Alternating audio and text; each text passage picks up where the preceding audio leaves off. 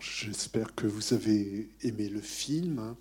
Euh, je pense toujours à cette phrase euh, d'un écrivain Solzhenitsyn euh, qui dit que la meilleure façon de transmettre une expérience d'un homme à l'autre, c'est une expression artistique. Parce que vraiment ce film nous donne la possibilité de partager l'intériorité de ce personnage, de ressentir ses émotions, sa sensibilité. Et avec des moyens artistiques euh, bon, euh, très intéressants, puisque vous avez en fait euh, trois types d'images, je pense que vous l'avez vu ça. Vous avez bien sûr l'animation colorée, très belle, hein, avec donc un trait qui entoure les aplats de couleurs. Et puis vous avez des images noires et blancs qui correspondent aux scènes, enfin pas que, mais euh, le plus souvent aux scènes de cauchemar. Euh, des images euh, peu figuratives hein, et qui sont assez abstraites, mais qui traduisent ce qu'on peut ressentir dans des situations où on voit le pire possible. Et puis, des images d'archives. Et là, le réalisateur disait qu'il ne voulait pas que le spectateur se sente, comment dire, dans un film confortable, euh, comme une fiction. Mais que, voilà, euh, il repense toujours qu'il y a une réalité derrière ça. Et bien sûr, la réalité historique qui a produit ces situations, dont on va sans doute parler, et que, euh, voilà, c'est quelque chose qui fait signe, parce que, bon, le spectateur, sans doute, connaît certains événements, par exemple, effectivement, les Russes en Afghanistan, par exemple, l'ouverture du McDo à Moscou, ou d'autres choses de ce type-là. Et en même temps, dans, tout ça, puis voilà, je, donne la parole, dans tout ça, on ressent euh, ce poids de la honte, ce poids de la culpabilité, ce verrouillage de lui-même euh, lié au secret que les passeurs lui ont demandé euh, de tenir, le mensonge sur la disparition de ses parents, et cet enfermement euh, dans, ce carcan du, silence et du mensonge. Voilà, je passe la parole. euh, et puis, Alors, Abdou vient de dire, que vous n'avez pas entendu, Émilie, est-ce que tu as connu des situations parallèles? Donc, euh, j'ai connu des situations euh, pas d'Afghans de cette époque-là, parce que j'étais trop petite. Mais euh, évidemment, j'ai entendu plein de récits, en fait, de cet ordre-là. Plein de récits euh, euh, plus ou moins crédibles, en fait, parce que on sait très bien que quand quelqu'un nous raconte son histoire pour la première fois, c'est peut-être pas la vraie. Et on sait très bien que la vraie, on l'aura qu'au bout d'un long moment. Et puis très souvent, on peut avoir l'histoire qui s'est passée au pays d'origine, mais ce qu'on n'a quasiment jamais, c'est le récit, le récit du parcours en fait. Parce que hum, c'est une chose de... Ça, en droit français, ça rapporte quelque chose de raconter les persécutions, les craintes qu'on a dans son pays d'origine, ça rapporte quelque chose. C'est ça qui donne l'asile. En revanche, toutes les atrocités, toutes les atrocités subies sur le chemin, ça rapporte rien. Euh, vous pouvez avoir subi les pires horreurs, on en a vu plein d'exemples là. Bah, ça rapporte rien. C'est entendu par personne, euh, c'est valorisé par personne, ça ne donne accès à rien. Donc euh, bah, très souvent, on reste enfermé avec ça pas mal de temps. Donc euh, j'ai trouvé que c'était pas mal traduit dans le film. Et puis, j'en sais rien si ça va ouvrir des questions ou des remarques auprès de vous, mais ce que je disais à mon collègue tout à l'heure, quand ça s'est arrêté, euh, j'ai dit, ben, en fait, euh, sans visa, on n'avance pas, pas vite. Puis il m'a répondu, bah ouais, on recule. Donc, euh, j'ai pas dit tout à l'heure, mais c'est vrai que je fais une thèse, en fait, euh, aussi, en droit international européen. Et c'est exactement sur ça, sur le fait que sans visa, on n'avance pas, voire on recule. Donc voilà, pour ma première réaction, je vais passer la parole à Samuel. Oui, oui. Ah non, moi, non, moi, j'ai pas à, à faire directement à des situations comme celle-ci. sauf quand certaines personnes, par l'intermédiaire de réseaux, me sollicitent, auquel cas parfois je te resollicite. En revanche, pour moi, personnellement, ça fait écho à, au-delà des quelques situations auxquelles j'ai pu avoir affaire à titre personnel, à ce que rencontrent euh, mes étudiants dans différentes formations et euh, qui travaillent auprès, euh, qui font des stages auprès de demandeurs d'asile et qui presque à chaque fois, quel que soit le public, hein, pas forcément des gens qui viennent d'Afghanistan, se rendent compte du temps long hein, qu'il faut pour recueillir un petit peu de paroles, notamment sur le parcours. Hein. Euh, c'est pas de ce que j'ai pu remarquer moi, pas tant sur la vie d'avant euh, pour la personne exilée, mais que sur, euh, sur le parcours. Et elle réalise, je dis elle, parce que c'est surtout des étudiantes, elle réalise qu'il faut y aller vraiment pas à pas. Et parfois elles disent bah, J'ai pas eu le temps avec tel ou tel, parce qu'elles ont la contrainte de faire des entretiens, de nous rendre des choses dans un cadre contraint. Et euh, très souvent, j'ai entendu ça. J'ai pas eu le temps avec un tel, qu'elles anonymisent aussi. J'ai pas eu le temps d'aller au bout. J'ai pas eu le temps de l'entendre sur tout ce qu'il avait à me dire. Parce que euh, les trois premières semaines, on s'est contenté de juste faire connaissance. Puis après, il m'en a dit un petit peu. Puis voilà. moi, c'est sur un sujet comme celui-là, sur la question du récit, c'est de ça dont je peux témoigner la récurrence justement de discours que j'entends autour de moi qui sont quasiment toujours les mêmes en fait. La parole est à la salle. Euh, on va prendre trois ou quatre interventions et ensuite on donnera la parole à Émilie et à Samuel. Qui souhaite prendre la parole? Merci. Euh, justement sur ces questions euh, du fait de, garder ce récit pour soi, je me demandais est-ce qu'il y a des accompagnements psychologiques qui sont pensés pour les personnes migrantes? J'imagine qu'elles ont plein d'autres choses à faire avant et qu'il y a très peu de moyens aussi pour ça. Mais c'était le premier aspect. Le, deuxième aspect, est-ce que dans la formation justement de ces travailleurs sociaux, euh, il y a actuellement, ou c'est en réflexion, un, un, accompagnement pour les aider aussi à, bah, les aider tout simplement, enfin, à, passer ces verrous euh, du, du secret qui doit effectivement être très lourd à porter et qui peut durer très longtemps comme on l'a vu. Merci. Une autre intervention, une question? Émilie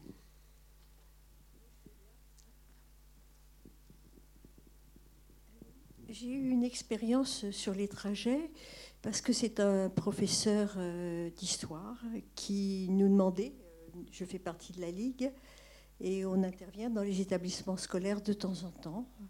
Et il voulait avoir un témoignage de migrants sur le trajet, justement. Et euh, le professeur projetait sur l'écran la carte de l'Afrique et il suivait le, parcours avec la flèche. Les élèves euh, notaient, puis après posaient beaucoup de questions. Euh, c'était euh, un jeune Érythréen qui avait fait quand même naufrage en Méditerranée et qui avait été recueilli par un bateau qui, charriait du gaz, un bateau tout, autre, hein, pas un bateau de sauvetage. il nous a raconté la suite de son périple, son arrivée en France. Euh, c'était très très émouvant pour la classe. En plus, on, parlait sur trois langues, l'anglais, l'arabe et le français. C'était une très très belle expérience. On avait un peu les larmes aux yeux, mais on ne se voyait pas recommencer l'expérience. On ne peut pas faire raconter aux gens, euh, par exemple, l'expérience du naufrage. Euh, c'est sans doute trop douloureux. Voilà, donc c'était très intéressant pour les élèves, très émouvant.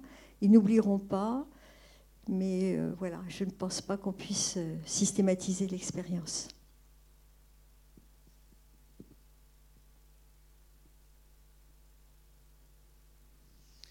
Alors pour euh, répondre à la question de savoir s'il y a des suivis psychologiques, donc en fait ça dépend d'où vous êtes accueilli quand vous êtes demandeur d'asile. Il y a des demandeurs d'asile qui vont être accueillis en CADA, centre d'accueil des demandeurs d'asile, dans lequel euh, ça doit être là où on trouve, l'accompagnement le, plus complet, avec euh, un soutien juridique, un accompagnement social, des crédits d'interprétariat, puis quelqu'un qui prend soin d'ouvrir vos, droits à la CMU, puis vraiment tout, ce à quoi vous pouvez avoir droit.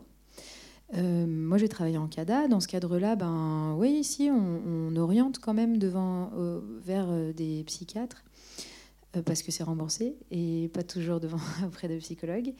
Le problème, c'est que, en fait, il y a deux, enfin, je vois au moins deux obstacles. La première chose, c'est que quand vous parlez pas français, ben, c'est difficile une thérapie par la parole.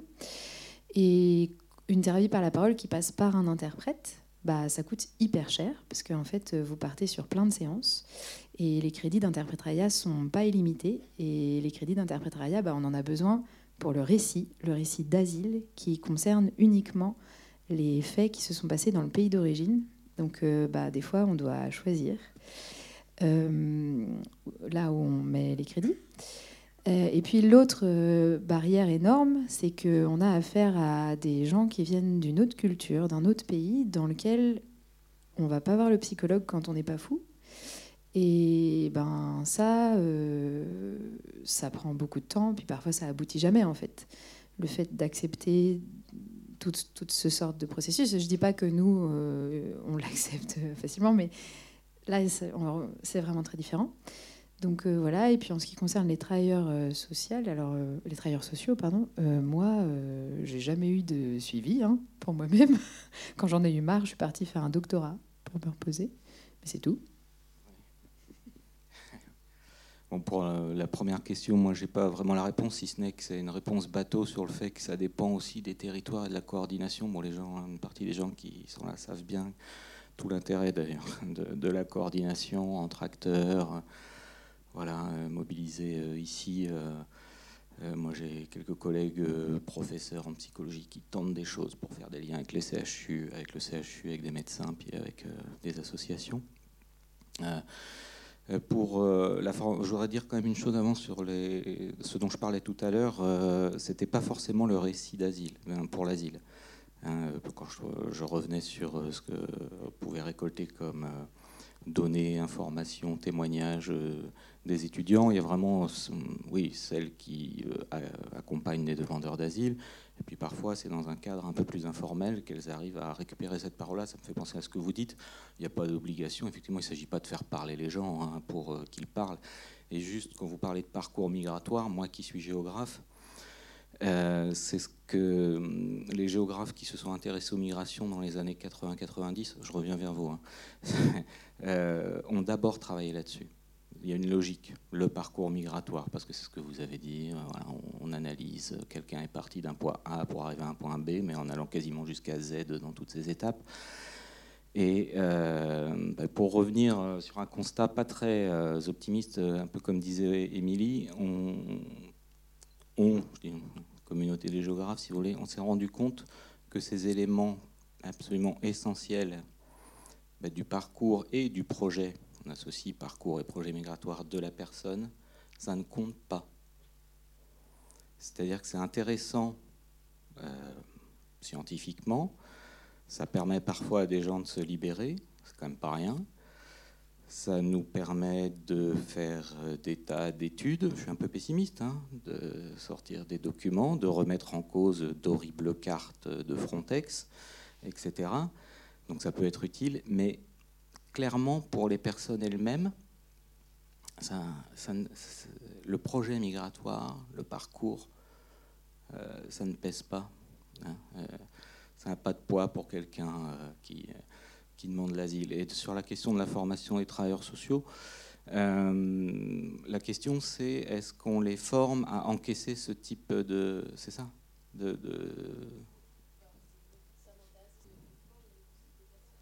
Hmm. Alors, je, répète, l'idée, c'est de savoir si les personnes conformes éventuellement euh, bah, savent accompagner correctement par rapport au discours des personnes. Alors le but, c'est pas forcément de entre guillemets de faire cracher la vérité, hein, c'est pas ça, c'est plutôt de les accompagner. juste, bah, oui, pour euh, vanter un peu les mérites de la formation qu'on a montée, c'est-à-dire que euh, on essaie de faire en sorte que justement les gens qui sortent de cette formation-là, ils, ils aient des bases solides. Bah, Émilie, elle intervient sur le côté juridique, c'est hyper important. Il y a des psychologues justement qui interviennent dans la formation aussi sur les traumas par rapport à l'exil et au parcours. euh, des sociologues, enfin voilà, on a essayé des interprètes, euh, savoir mener, ça répondra peut-être directement à votre question, un entretien en situation interculturelle pour euh, être au point justement quand on est face à, une personne qui a subi des, traumas. Donc voilà, c'est bien, vous me permettez de vanter la formation qu'on a montée. Mais oui, tous les travailleurs sociaux sont. Euh, nous, on a essayé, on a pensé la formation comme ça. C'est hyper spécifique. Oui, tu fais bien de le dire, c'est très très spécifique. Parce que moi, je forme d'autres travailleurs sociaux qui sortent pas de la formation de Samuel, de partout en France. Et non, non, mais euh, il y en a plein des travailleurs sociaux qui n'ont rien eu, hein, qui ont un, diplôme euh, en carrière sociale mais qui pourraient euh, travailler dans n'importe quel domaine, euh, pas avec les migrants non plus, quoi, avec les personnes âgées, les personnes handicapées, les mineurs, enfin peu importe. Et alors que le travail avec euh, les migrants, c'est particulier. Le travail sur l'asile, le récit, c'est très particulier. Donc chez Samuel, on sort hyper bien formé, et dans d'autres endroits, non. Je voudrais faire deux remarques, si vous permettez. Bon, je suis à la Ligue des droits de l'homme et à l'association REDA, Réseau d'entraide des demandeurs d'asile. Et ce que je remarque, c'est que maintenant, les travailleurs sociaux qui reçoivent les migrants n'ont pas beaucoup de temps pour les aider à faire leur récit de vie. Alors les CADA, c'est le pied, mais en réalité, euh, c'est le must, hein, c'est ce qu'il y a de mieux, mais en réalité, c'est pas comme ça. La plupart du temps, les, personnes euh, ne sont pas vraiment accueillies. Non, les travailleurs sociaux sont débordés, ils n'ont pas le temps, il faut qu'ils fassent de l'abattage. Après, j'aurai une deuxième remarque. Oui, oui, non, mais oui, je suis d'accord avec toi, on, se connaît. Euh, et ça, c'est une problématique qui touche le travail social en général, hein, la multiplication des actes. Euh, tu parlais de tous les domaines possibles. Euh, dans l'accompagnement de quasiment tous les publics, je pense aux éducateurs spécialisés, par exemple, c'est une grande question du travail social au sens large, le travail social qui devient managérial, gestionnaire, rentable on est là-dedans, dans ce que tu dis, et avec les personnes en situation de migration, euh, cette question-là, se pose aussi. Oui, et je rejoindrai un peu les questions politiques, à savoir si on diminue euh, effectivement les dépenses de l'État ou des départements, voilà ce à quoi on aboutit, et dans le travail social et dans le travail avec les migrants. Mais pour revenir euh, à ce voyage, on a parlé de l'arrivée, mais on n'a pas parlé du retour.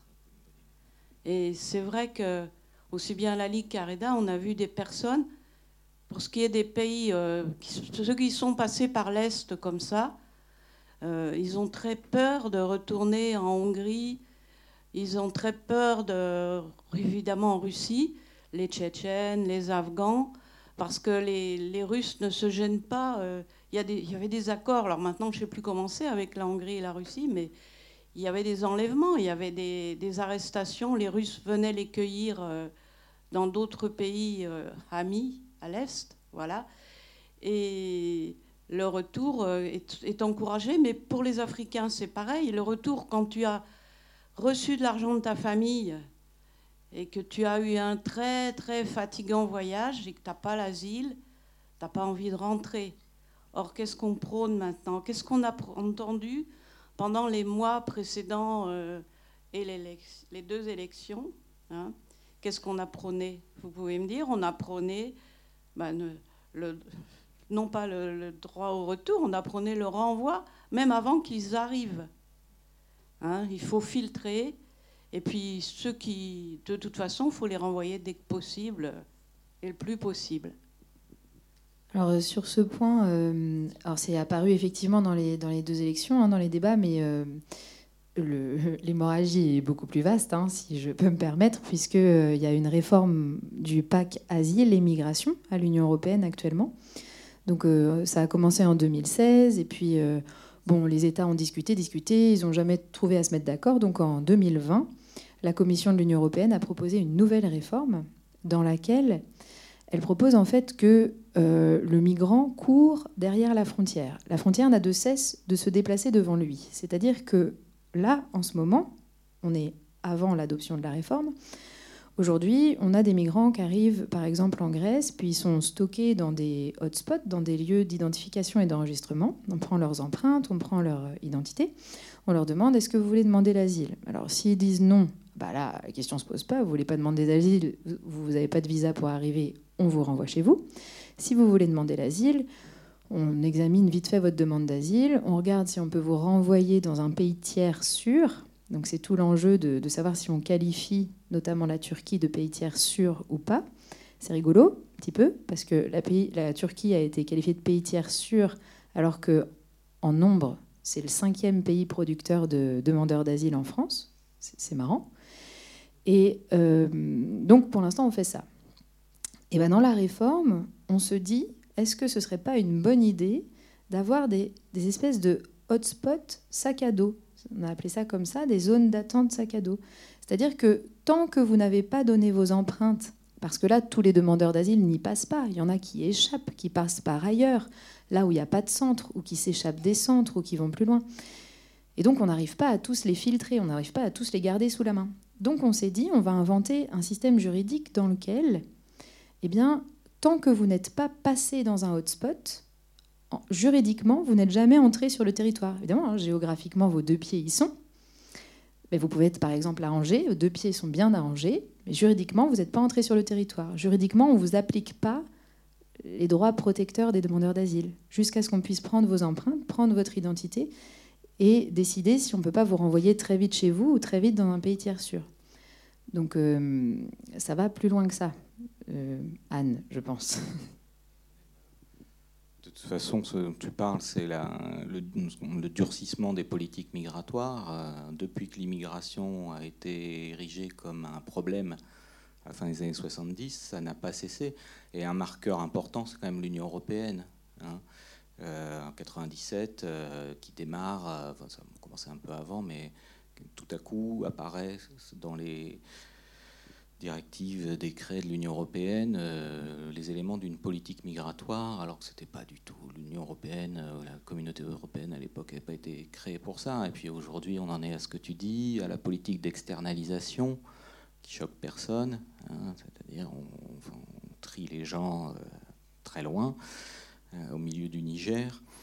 Euh, voilà, les, accords bilatéraux, en veux-tu, en voilà. On a une collègue, euh, Shadia Arabe, qu'on a fait une carte, elle est très intéressante. La carte, on ne peut plus la lire, tellement il y a de traits. C'est tout l'intérêt de cette carte, elle est quasiment illisible. Il faut vous imaginer, entre les pays européens et les pays tiers, une multiplicité d'accords bilatéraux, c'est-à-dire la possibilité de renvoyer des gens qui vont être considérés comme euh, indésirables.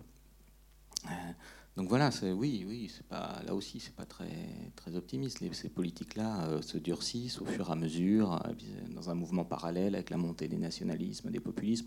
on vient de voir un pays comme le Danemark qui finit par devenir un pays euh, d'accueil pour la personne en question. Au Danemark aujourd'hui, c'est extrêmement dur, hein, le climat général à l'égard des personnes étrangères. Euh, comme exemple d'externalisation, c'est pas mal aussi, puisque donc euh, là, ils sont en train, enfin depuis le mois de janvier, hein, effectivement, de renvoyer euh, les filles et les femmes. Alors, on ne renvoie pas les hommes, parce que les hommes pourraient être enrôlés dans l'armée. Mais les filles et les femmes, on les renvoie. Donc, vous imaginez les séparations bon, atroces que ça produit. Et là aussi, bien sûr, c'est de l'externalisation, comme ce qu'est en train de faire la Grande-Bretagne. Oui, bonsoir. Euh, à la base, j'avais ma question, c'est vous venez d'y répondre, c'est si on avait des raisons d'être un peu optimiste ou si voilà. Euh, Moyen. Du coup, je vais essayer de rebondir un petit peu. C'est euh, la pression, le cadre, les cadres juridiques sont complètement absurdes. Ils génèrent des, histoires et des récits comme ceux-là qui ne peuvent même pas se dévoiler, s'ouvrir. Voilà, c'est la répercussion humaine. la pression migratoire, elle reste là. Le monde reste, enfin voilà, tout se resserre au fur et à mesure dans tous les cas quelles sont les perspectives euh, si tous les États euh, euh, continuent de, faire des d'appliquer des, situations aussi absurdes et des cadres juridiques aussi absurdes. le monde continue d'agir autour. Donc, en fait, les perspectives à l'avenir, c'est quoi D'ici, je sais pas, 10, 20 ans Qu'est-ce qui se dessine, en fait, pour les êtres humains qui, qui sont en mouvement? Autour de ces frontières, à travers ces frontières et sur les espaces sur lesquels on réside aussi.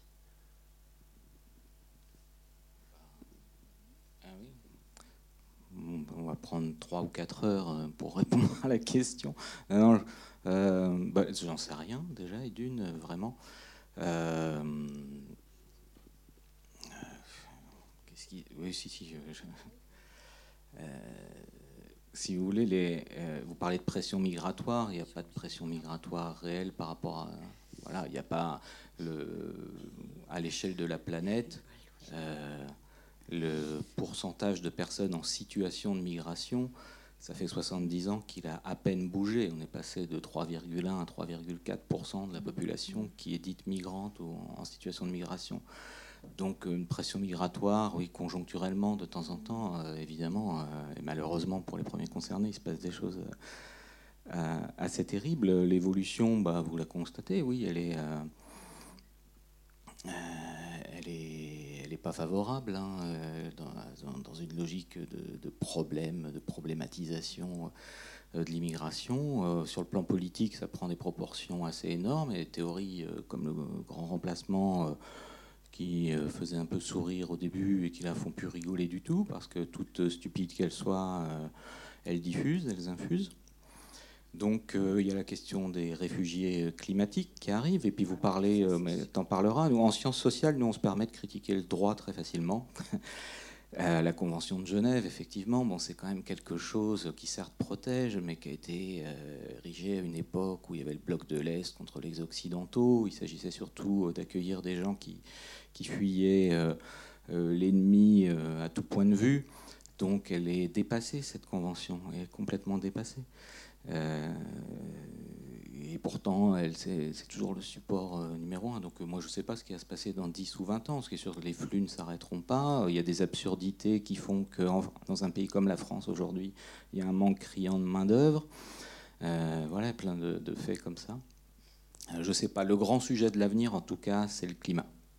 C'est-à-dire les gens qui, qui, sont déjà, qui vont être de plus en plus nombreux, contraints à se déplacer. Alors, je vais quand même défendre ma convention. Parce que bon, euh, le droit, le droit, il est ce qu'il est, mais enfin bon, si n'était pas là, ce serait pire, quoi. On pourrait se dire ça. Donc convention 1951, c'est vrai que ça date un peu, euh, mais quand même, on a quand même, il n'y a pas que la convention de Genève, il y a d'autres juges, puis il y a d'autres conventions qui permettent de l'aménager un petit peu. Il y a la convention européenne des droits de l'homme qui est venue un petit peu euh, offrir des filets de sécurité à ceux qui ne pouvaient pas rentrer dans la convention de Genève relative au statut des réfugiés. Puis cette convention de Genève, elle a quand même euh, des petites euh, soupapes sur lesquelles on peut tirer quand même pour euh, étendre la protection, notamment vous êtes réfugié pour vos opinions religieuses, politiques, votre nationalité, votre race. En 1951, on dit race, on fait ce qu'on peut. Et votre appartenance à un groupe social. Bah, cette notion d'appartenance à un groupe social, ça protège, ça permet de protéger, par exemple, les personnes homosexuelles. Donc, chose qui n'était, c'est pas du tout pour ça qu'elle a été faite. Évidemment, en 1951, les homosexuels. Mais en tout cas, aujourd'hui, on peut l'utiliser pour des groupes qui n'étaient pas concernés en 1951. Donc ça, c'est un premier point. Deuxième point, bah, par exemple, pour les migrants climatiques, parce que les juristes ils disent pas réfugiés climatiques, parce qu'on n'est pas réfugié, puisque le climat n'est pas un motif de persécution. Donc pour les migrants climatiques, eh ben, euh, ce qui est embêtant en fait quand on parle des réfugiés climatiques, c'est qu'on a l'impression que tout est prévu. Les réfugiés climatiques par-ci, il y en aura tant de millions, il y, a, tant de pays insulaires qui vont couler, etc. Puis les réfugiés climatiques, les réfugiés climatiques, les réfugiés climatiques. Bah ouais, mais ça donne l'impression qu'on a un statut de réfugié pour ceux qui vont venir à cause du climat. C'est pas vrai, hein Il n'y a rien qui est prévu, qu'on s'entende. Il n'y a rien du tout. En fait, ça n'existe pas, les réfugiés climatiques. Ce sont des migrants climatiques. On attend une convention pour avoir un système pour les accueillir, des espèces de procédures, des critères, euh, tout ce qu'on sait bien faire. Mais pour l'instant, on n'a rien du tout. Alors, l'idée numéro un, c'est bon, bah, on peut réformer la Convention de Genève. Oula, camarade. En 1951, on est hyper content, on est hyper motivé pour protéger les réfugiés. Donc on a un espèce de, consensus mondial, puis on fait une convention protectrice. En 2022, moi, je, ne réforme, je ne touche pas à la Convention de Genève. Je veux bien en faire une autre à côté, mais je ne réforme rien du tout. On va arriver à quelque chose qui va se tasser vers le bas là. Je, voulais non, je disais juste que c'est une convention qui a été élaborée dans le cadre d'une situation géopolitique qui n'est pas la même. C'est peut-être la situation plus que la convention elle-même qui est dépassée aujourd'hui.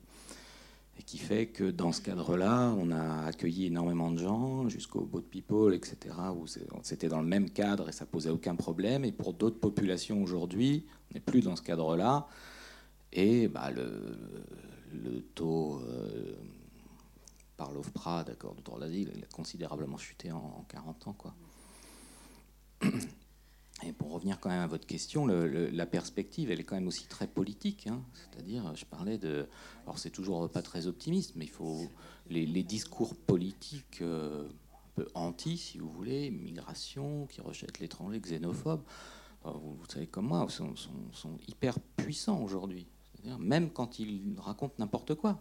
Moi, je vous disais, je, travaille un peu, euh, notamment pour les déconstruire sur les chiffres mais euh, je peux faire tout ce que je veux là-dessus. En, 30 secondes, euh, euh, je me rappelle de Bardella qui avait balancé qu'il y avait 240 millions de migrants prêts à entrer en Europe, n'importe quoi. Sur une grande radio, c'est passé comme une lettre à la poste. Il n'y a pas eu un journaliste pour lui dire Vous êtes sûr de votre chiffre ou quoi? Non. Allons-y, la submersion, l'invasion, 240 millions de migrants aux portes de l'Europe, ça passe. Donc c'est quand même très problématique aussi cette méconnaissance-là, et puis tout, tout, cet aspect politique des choses. Alors, je me permets d'intervenir, effectivement, parce que c'est très politique. Quand on voit qu'au conseil départemental à Angers, on ne veut pas aller plus loin. Il y a 9 mineurs sur 10 qui ne sont absolument pas reconnus alors que effectivement, euh, c'est la politique angevine aujourd'hui qui fait que quand il y a un mineur reconnu dans un autre département qui l'envoie sur Angers, aujourd'hui il se retrouve à la rue. Et ça, faut pas l'oublier. Donc ça, c'est quand même important aujourd'hui. Qu'est-ce qu'on peut faire? Comment on intervient? Et quelle position aussi on va avoir tous ensemble? Voilà, donc euh, nous, notre petite association euh, Asile et Partage très modeste, bon, nous avons réquisitionné des maisons depuis de très longues années pour que ces personnes-là ne se retrouvent pas sur le trottoir. Et je pense que chacun à notre petit niveau, on peut faire quelque chose. Merci. Alors sur ce point, sur les mineurs envoyés par d'autres départements, j'ai une bonne nouvelle. Et comme c'est pas souvent, je propose de vous l'en informer. Euh, avant, avant le 7 février 2022, effectivement, quand on recevait un mineur reconnu mineur, hein, donc un mineur, un fonds mineur, quand il arrivait d'un autre département, le département du Maine-et-Loire, mais les autres aussi, avait le droit de reprocéder à sa réévaluation de sa minorité. C'est-à-dire, on l'avait déjà bien fait les tests osseux, l'évaluation sociale, toutes ces choses de fraude documentaire sur l'état civil. Donc, il en était arrivé à, établir sa minorité, c'était déjà bien, mais quand il rebougeait vers un autre département, parce qu'on est dans un schéma toujours euh, directif d'hébergement, on dit aux gens, t'iras là, s'en fiche complètement des liens que tu as pu créer là ou ailleurs, t'iras là, parce qu'il y a une place là. Eh bien, le nouveau département avait le droit, enfin il n'avait pas le droit, mais ce n'était pas interdit de procéder à la réévaluation. Bonne nouvelle, il n'y en a pas souvent, je vous dis. Hein. Loi du 7 février 2022, c'est tout récent. C'est pour ça que ce n'est pas encore tout à fait mis en œuvre, mais ça va venir.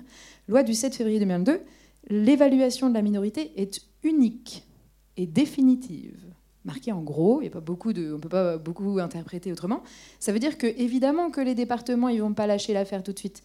Évidemment qu'ils vont dire oui non mais si si parce que nous euh, on croit quand même que le premier département il s'est trompé ou au contraire on a des éléments nouveaux qui nous font penser que peut-être il n'est pas mineur. Mais donc évidemment qu'il va y avoir des violations du droit. Voilà ça ne va pas disparaître. Mais Maintenant, quand on va aller voir des juristes ou des avocats pour faire un recours, nous, devant le juge, on va être beaucoup mieux. On va dire, bah, on a une loi qui dit que c'est interdit. Et votre travail à vous, c'est de faire respecter la loi. Donc ce serait bien qu'on considère que ce jeune est toujours mineur. Donc quand même, des fois, c'est mieux.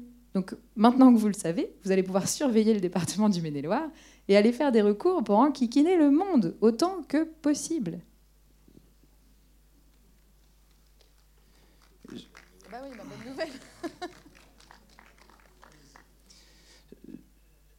Parmi les, choses qui m'ont beaucoup touché dans ce film, il y avait la question du langage. Et voilà.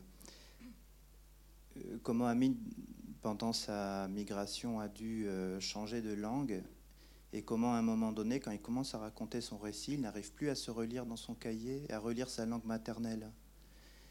Et j'aurais voulu savoir si vous aviez une expérience sur la question de la migration euh, et de la langue et de comment, voilà, si vous avez une expérience là-dessus.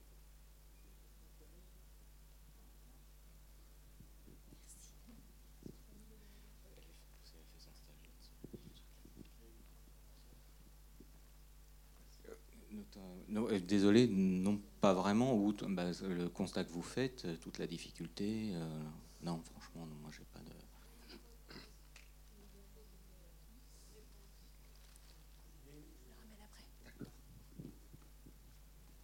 On connaît bien le sujet, on est confronté en permanence.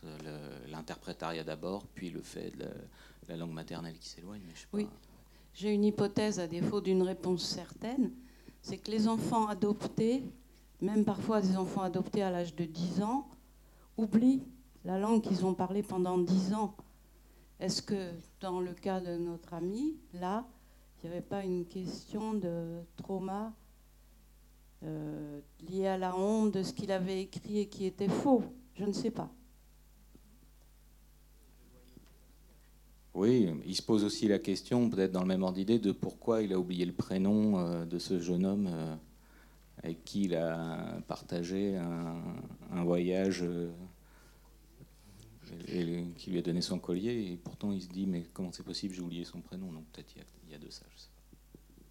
Oui, bonsoir. Euh, Bernard Moreau du pôle droit des étrangers de Quasar, le, centre LGBT d'Angers.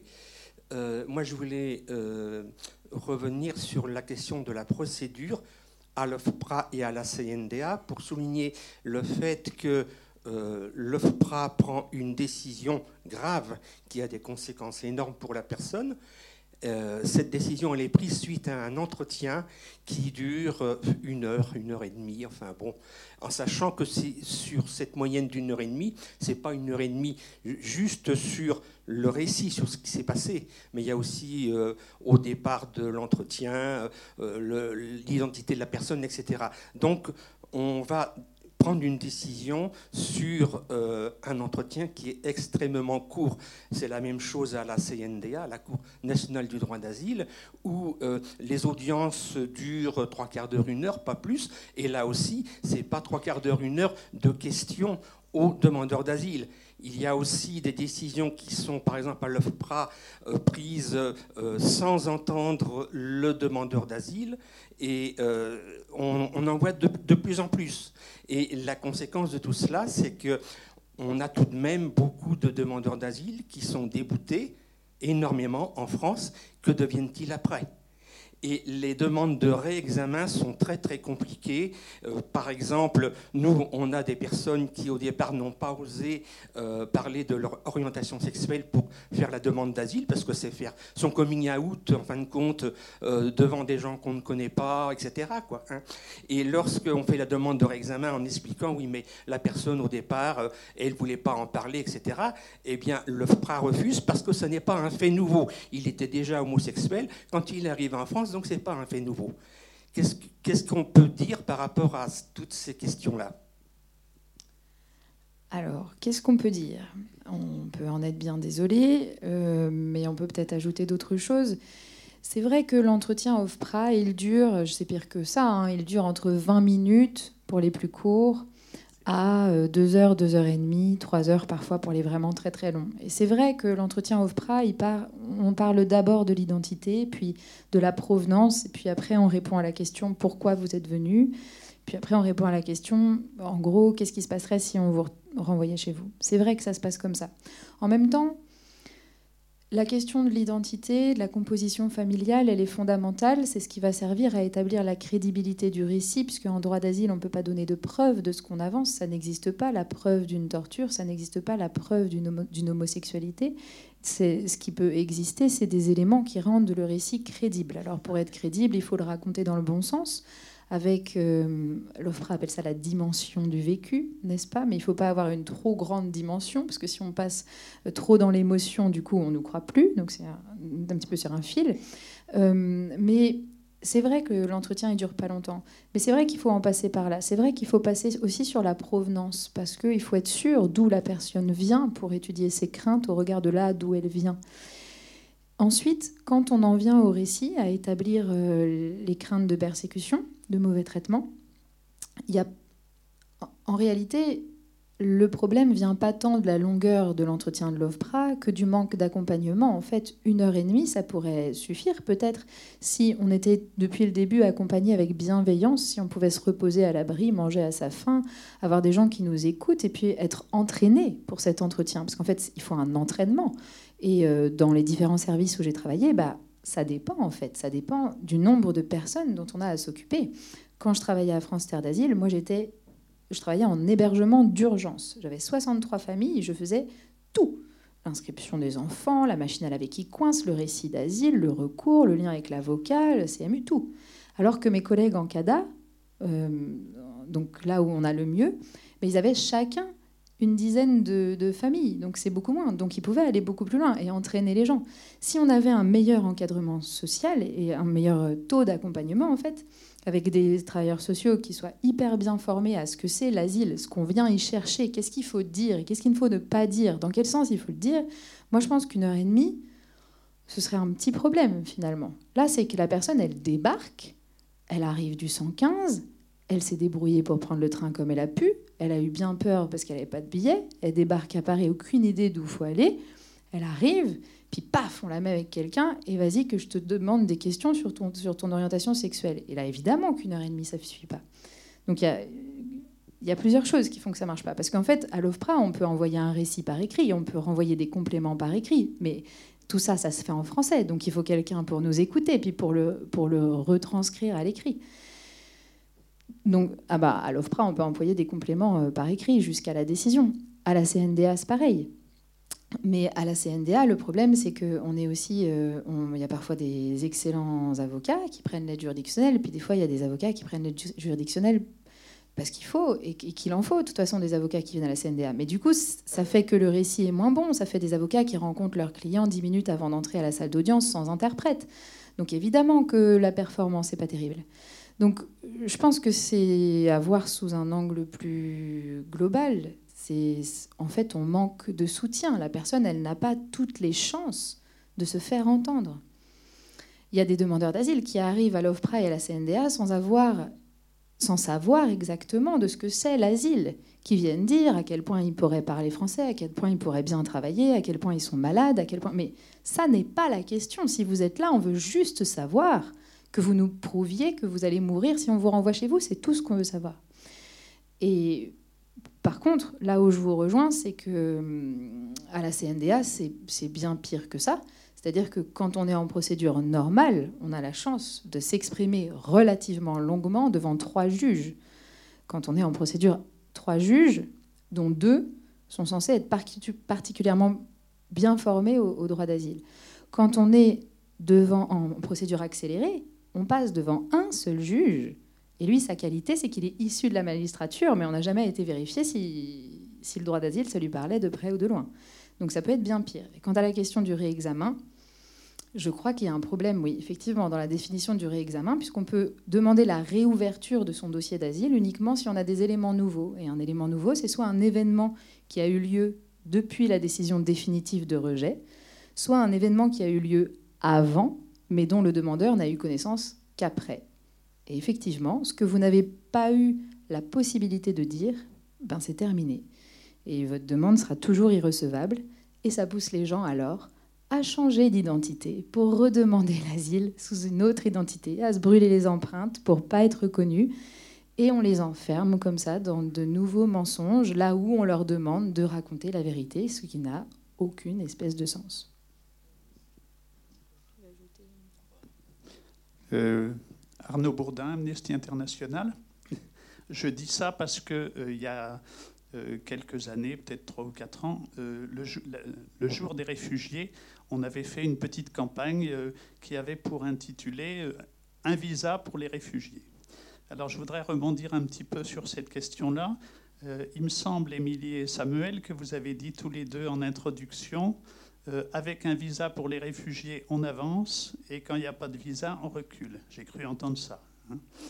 Alors, oui, mais moi, je me pose la question, euh, comment faire, c'est-à-dire quelle, quelle procédure pourrait être mise en œuvre, euh, dans la mesure aussi où vous avez dit que vous étiez contre la notion d'externaliser la demande d'asile.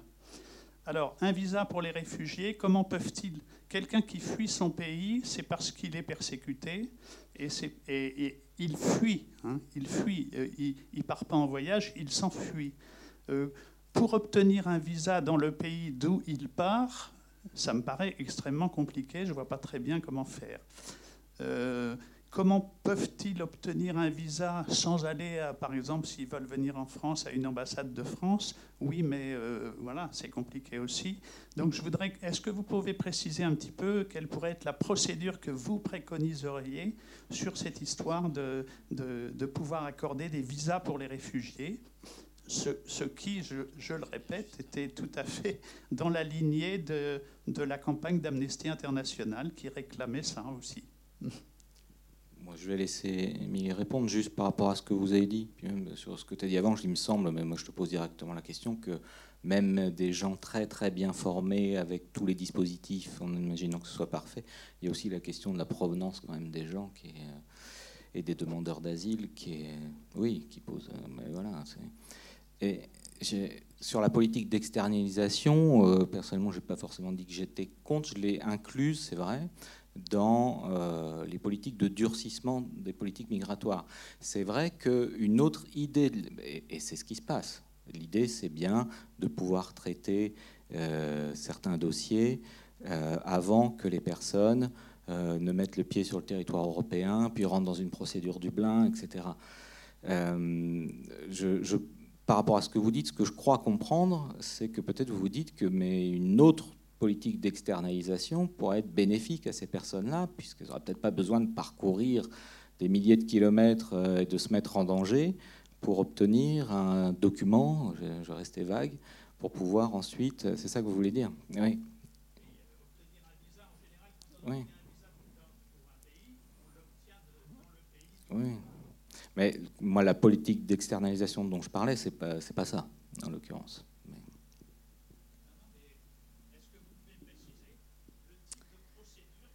Alors là, j'ai oublié votre prénom, mais c'est mon sujet de thèse, 500 pages. On a le cinéma jusqu'à quelle heure? Parce que c'est ça l'idée. Hein. Et donc, le... oui, assieds-toi. Euh, en fait, il y a plusieurs choses là. Je vais essayer d'être très concise, hein, vous avez- ça va aller vite. Euh, D'abord, quand on parle d'externalisation, ça n'est pas que le fait d'obliger les gens à avoir un visa.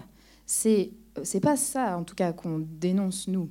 C'est, on reviendra là-dessus après. C'est le fait de de contraindre les gens, de les contenir à l'intérieur des pays tiers par d'autres mécanismes, qui sont les sanctions aux transporteurs. En droit français, tout droit, en droit européen, tout droit, tout transporteur tout transporteur international de passagers est puni d'une très lourde amende dès lors qu'il achemine sur le territoire de l'Union des personnes qui n'ont pas de visa. Il est, il est condamné à une lourde amende, il doit prendre à sa charge le retour, et si le retour ne se fait pas immédiatement, mais qu'il y a une rétention de quelques jours, il prend à sa charge aussi les frais de séjour. Ce qui fait que euh, les, agents, les stewards, hôtesses de l'air qui sont là en porte d'embarquement, lorsqu'ils sont à Yaoundé au, au Cameroun et qu'ils ont la file des passagers, ils regardent scrupuleusement. On leur a appris à regarder très, très, de façon très, très détaillée le passeport qu'on leur présente. Et très souvent, il y a des refus d'embarquement. Donc euh, là, c'est même plus un problème de visa, c'est qu'on les contient. Par ailleurs, dans les accords euh, bilatéraux, il y a les accords de réadmission, donc là, pour faciliter le renvoi des personnes dans leur pays d'origine ou de transit, mais il y a aussi des accords bilatéraux pour encourager le Niger, par exemple. On lui donne des moyens pour patrouiller à la frontière, on lui donne des sous pour avoir des beaux camps pour garder les gens, puis on le coach à fond pour qu'il adopte une loi qui criminalise l'émigration irrégulière, toute personne qui partirait. Donc là, le problème n'est même plus l'arrivée. C'est ça qu'on dénonce dans les politiques d'exter- d'externalisation, c'est tous les moyens qui sont mis en œuvre pour garder les gens loin. Ça, c'est un premier volet de l'externa- l'externalisation. Vous avez raison, il y a un deuxième volet qui est, mais est-ce que ce ne serait pas une bonne idée finalement d'avoir des visas d'asile? Bah, Ce serait euh, sans doute une excellente idée. Et je pense, peut-être vous voulez lire ma thèse, mais à la fin, je suis d'accord. Mais il se trouve qu'il faut ouvrir les yeux, c'est pas du tout, du tout le projet. Par contre, et c'est pas le projet parce que ce serait compliqué en fait, puisque les personnes viennent de zones de crise. Que fait la France en premier dans une zone de crise? Elle ferme son consulat pour protéger ses agents consulaires, tout simplement, et puis pour rompre les relations diplomatiques, pour dire qu'on n'est pas d'accord. Premier problème. Deuxième problème, on doit partir. Nous voilà maintenant dans un pays dont on n'a pas la nationalité, dans lequel on est en situation irrégulière. Il faut aller au quartier des ambassades. Forcément, le quartier des ambassades, il est barricadé. Il est gardé par l'ethnie majoritaire. Bon, imaginons quand même qu'on arrive à accéder au consulat. Il se trouve que les consulats de droit des pays de l'Union européenne ont le droit de déléguer les tâches administratives à des prestataires de services privés, tiers, des sociétés externalisées. Ce qui fait que quand vous êtes au consulat, vous ne parlez pas au consulat. Vous parlez, si vous êtes au consulat de France de Khartoum, vous parlez à une agence soudanaise, à laquelle, au Maroc ou ailleurs, je n'ai pas de problème avec les autres pays, mais vous donnez vos, empreintes à des, à des, agents de droit soudanais, et évidemment qu'ils font partie de l'ethnie majoritaire, et évidemment qu'ils n'ont pas envie de faciliter la vie des ethnies minoritaires qu'ils persécutent pour qu'ils aillent demander l'asile. Évidemment. Ensuite, vous arrivez, peut-être, ça y est, vous avez réussi à ce que votre dossier soit à l'intérieur du consulat. Ben, pour le moment, il n'existe pas juridiquement de visa d'asile. Ça n'existe pas. Ça n'existe pas du tout. On peut lire tout bien en détail. Ça n'existe pas. Ça veut dire que parfois on vous l'accorde. Ça veut dire que ce qu'on est en train de faire, c'est vous donner une faveur. On donne une faveur à certains. On la refuse à d'autres. Alors ceux à qui on, ceux à qui on la donne, évidemment, ils arrivent. Puis ceux à qui on la refuse, ils vont devant le juge, parfois parce que la, complexité de la procédure de recours contre les visas, elle est, cinglée, quoi, quand on voit à qui elle est destinée. Elle est destinée à des gens qui sont très loin, qui n'ont pas d'avocat, qui ne parlent pas français. Et on leur dit, il n'y a pas de problème, vous allez faire un recours administratif préalable obligatoire à la commission de Nantes dans les deux mois, ça va très bien se passer. C'est n'importe quoi. Donc, imaginons qu'ils y arrivent. On le lit, on lit partout que ça n'existe pas, le visa d'asile eh bien, lorsqu'ils vont devant le juge en disant ben moi, euh, je voudrais un visa d'asile parce qu'il y a mon compatriote exactement dans la même situation que moi, qu'on a eu un, et le juge dit ah, je suis bien désolé, mais en fait, euh, vous n'avez pas le droit à un visa d'asile. C'est pas possible. Donc, dans ce cas-là, moi, je pense qu'il ne faut peut-être pas euh, s'acharner pour un visa d'asile. Il faut peut-être regarder ce qui se fait ailleurs. Ce qui se fait ailleurs. Comment on fait au Canada, par exemple, pour faire venir les réfugiés bah, Au Canada, pour, faire venir, pour, accueillir des réfugiés, il y en a un grand contingent qui est accueilli par la réinstallation ou le parrainage privé. Donc, évidemment que dans cette histoire-là, il y a un visa à un moment donné. Mais ça n'est pas ça le problème. C'est que, enfin, c'est pas ça l'élément déterminant. L'élément déterminant, c'est que le Canada ouvre un énorme contingent de places à la réinstallation qu'il confie au HCR, au Haut Commissariat des Nations Unies pour les réfugiés, qui est lui dans les pays, dans les camps justement, dans les camps de contention des personnes qui voudraient fuir. Et le Canada va s'en remettre au HCR pour dire bah, est-ce que vous voulez bien inscrire sur notre liste les personnes qui, selon vous, ont le plus besoin d'une protection, sont le plus vulnérables dans ce pays tiers, n'ont aucune chance un jour de vouloir retourner chez elles, je parle de rapatriement volontaire, hein, et n'ont aucune chance d'être intégrés au tissu local. Ça ne va pas se produire, pour de multiples raisons. Et le HCR remplit la liste, et puis le Canada accepte ces personnes-là. Puis le Canada, comme il voyait qu'il n'avait pas assez, que ça, n'accueillait pas assez de personnes, cette technique-là, mais qu'en même temps, ses moyens en tant qu'État étaient limités, on en dira ce qu'on en veut, mais bon, à ce moment-là, il trouve que c'est limité, il ouvre aussi un programme de parrainage privé qui, qui permet à toute personne ou tout groupe de personnes de dire, ben moi, j'ai les ressources suffisantes pour plusieurs, hein, on peut être cinq, on peut être jusqu'à cinq, on a les ressources ensemble suffisantes pour héberger quelqu'un, l'accompagner dans ses demandes diverses et variées auprès de l'administration et l'aider à s'intégrer. Donc on donne un nom au Canada, on dit bah moi je voudrais accueillir tel réfugié parce que je le connais, il est de ma famille ou peu importe, ou au contraire on dit bah, je m'en fous, je veux bien accueillir n'importe qui. Et le Canada nous en envoie un. Donc en fait des idées, c'est pas ça qui manque.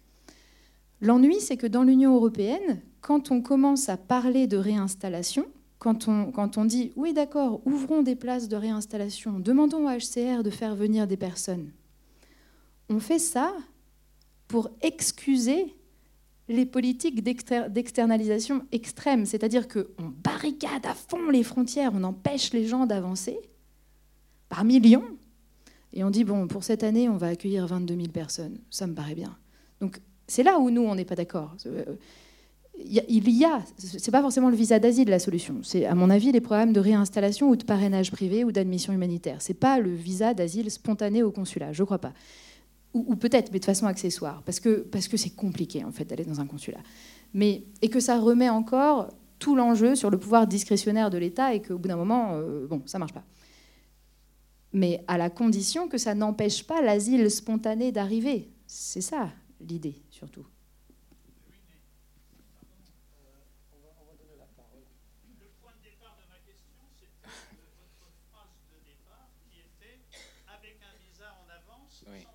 Non, alors il faut quand même la remettre dans son contexte aussi. C'est une petite réflexion qu'on s'est fait euh, juste à la fin du film. Je précise juste parce que, que ce soit bien clair euh, sur la réinstallation. Hein, c'est donc euh, quelqu'un qui, depuis un pays tiers, obtient une protection. Et puis voilà, la relocalisation, c'est la même chose, mais au sein de, l'Union, par exemple.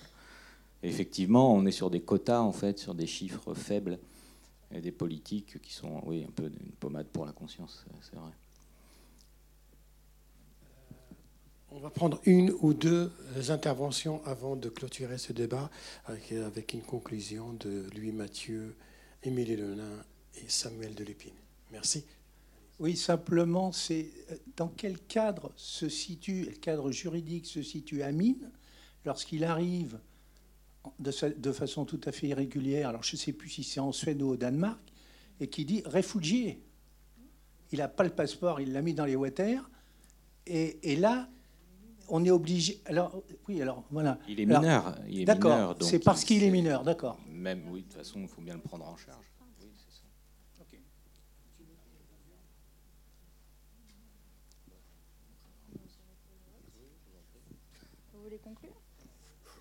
vous aussi. Hein. Enfin, moi, j'ai trouvé remarquable vos interventions de, précision et puis euh, euh, d'exemples, euh, enfin, illustrés d'exemples très très intéressants. Et je trouve que bon, voilà quoi, il y a des discours politiques et puis il y a des réalités humaines. Et c'est ce grand écart qui pose vraiment problème. Et là, on voit bien aussi dans ce film comment eh bien, le, résultat, ce sont euh, des êtres humains qui euh, sont dépossédés de leur destin.